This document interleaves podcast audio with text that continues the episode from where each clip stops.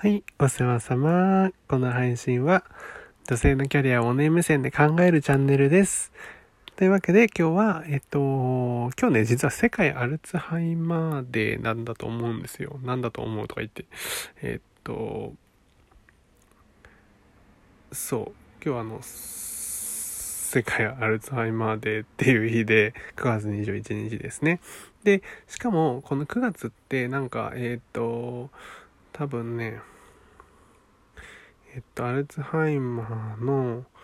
予防週間みたいになって、予防月間みたいになってると思うんですけど、えっと、そんなこともあって、実は、えっと、今日なんでアルツハイマーの話してるかっていうと、まあ、そのアルツハイマーデーっていうのもあるんだけど、えっと、このアルツハイマーという病気がですね、まあ、あんまり実はこう、それこそ当事者と、その周囲、周囲の人にしか認知されておらず、かつ、その原因ですよね。要はアルツハイマーになってしまう原因というのが、実は生活習慣病と大きく関連があるということが分かっていて、私保険の仕事をね、普段は本業でやってますので、えっと、そんなことでね、ちょっと、えー、まあ若干その辺にアンテナがね、張ってるので、ちょっとお忙しいね。方が多分聞いてくださってると思うので生活習慣病も予防しつつアルツハイマーに自分も家族も気をつけようねってそういう話をちょっとしていきたいなと思ってます。で、えー、とアルツハイマー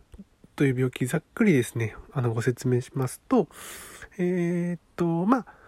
認知症ですよね。皆様ご存知の認知症の大体半分ぐらいの人が、えーと、アルツハイマー型認知症というふうに呼ばれる病気でこれはまあえっ、ー、と現在の医学では治癒治癒治療することが治治療はできるか治癒することができない根治はできないってことでえっ、ー、と徐々にまあ記憶とか思考能力っていうのがえー、なんていうのかな侵されていくちょっと低下していってしまって最後には単純作業を食べる起きる歩くとかそういった単純作業もできなくなってしまうというようなことでございます。でじゃあ、えー、あのねこう生活習慣病と同じような、えー、原因っていうことを言ったんですが原因っていうのは何かっていうとやっぱり糖尿病とか高血圧とかまあ脂質異常症とか肥満とかそういうのがえっ、ー、と認知症のリスクの原因になってしまうと。リスクですよね。リスクになってしまうということで、えっと、今からですね、本当に今日から、えっと、できる予防策としては、これは本当に、えっと、聞いてくださってるご自身もそうだし、家族の方、ご家族の方にも、ご友人とか、あの、まあ、職場の方とか、皆様に当てはまると思うんですが、えっと、5つありまして、えー、1つはまあ、もう本当ね、本当に分かりやすい話で、ウォーキングなどの運動っていうことですね。有酸素運動をするということ。二つ目が、えっ、ー、と、体と脳を同時に使うことを行うっていうことですね。えっ、と、まあ、なんか例えば、えっ、と、ツイスターゲームみたいなやつとか、ね、あの、ありますよね。なんかあとは、えなんかちょっとしたこう体を動かしながら何て言うのかな体操しながらしりとりしたりとかそういう記憶力判断力っていうのを使うような運動をしていくといいというふうに言われてる。で3つ目がえっと魚野菜果物大豆っていうのをきちんとバランスよく食べるっていう話なんですよ。これすごいね、なんか、面白い。あの、本当に基礎的な話であんま頭に入ってこないと思うんですけど、えっ、ー、と、まあ、いわゆるね、その、抗酸化作用がある栄養素とか、活性酸素によって受ける神経細胞のダメージを減らす作用のあるものっていうのが、まあ、緑黄色野菜だったりとか果物、ベリー類、海藻類、ナッツ類とかっていうことになってくる。で、そういうのを、まあ、バランスよく食べていくっていうことです。お米とかね、パンばっかり食べないということですね。で、4つ目がコミュニケーションですね。コミュニケーションを取る。人とのコミュニケーションを取ること、大勢の人と一緒に活動したり、えー、楽しく対人コミュニケーションを、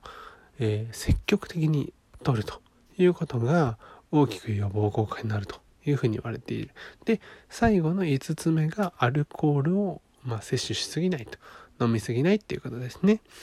えっと、まあ、もう本当に、あの、わかりやすく言うと、アルコールは、ほんのちょっと一口でも飲むと、もう体に対しては悪影響だと。脳に対しても、あの、著しくね、判断能力、認知機能っていうのが、あの、下がるということが分かってますので、えっと、アルコールはもう取らないに越したことがないんです。ただまあ、私もアルコール結構好きなので、まあ、同じく有酸素運動とかも結構好きだし、こう判断したり考えたりするのも好きだから、あのー、そうそう余談なんだけどさ、あのー、なんか、あの将棋の藤井聡太くんがね、あの、本を出したっていうか、あの、対談本みたいなのが出てて、学者の先生と多分、あの、対談してるんだよね。で、それはタイトルが考えて考えて考えるっていうタイトルだったと思うんだけど、それすごいあの面白そうだなと思って今度読みたいなと 思ってるんだけど、それぐらいやっぱりあの考えることが私も好きで、今、あのめっちゃ打足ね、あの、それぐらい考えるのが好きで、えっと、そう。だからそう考えたりとか今今のお話で言うと有酸素運動とかコミュニケーションとかあとまあ栄養バランス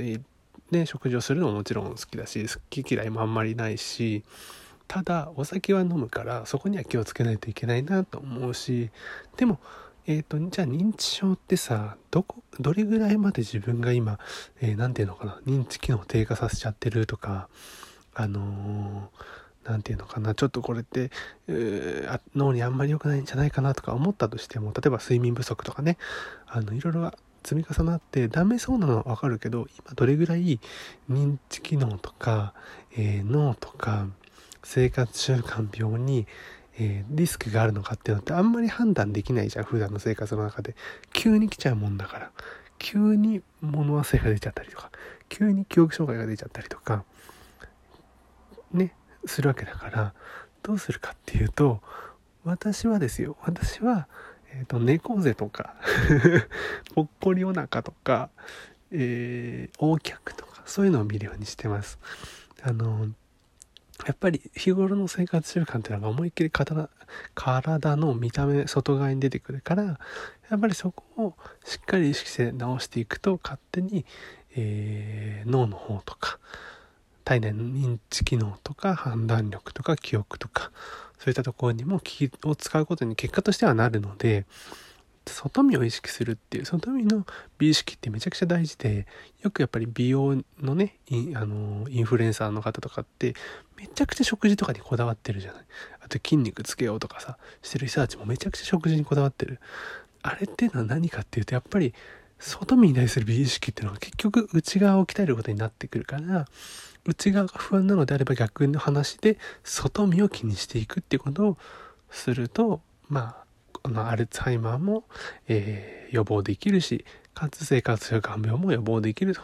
かつ綺麗になれるっていう美しくなれるっていう話があるのであのまあ皆さんにもねあのいいことでしかないんじゃないかなと思って今日お話ししました。というわけで最後までいらしてくださりありがとうございます。じゃあまたね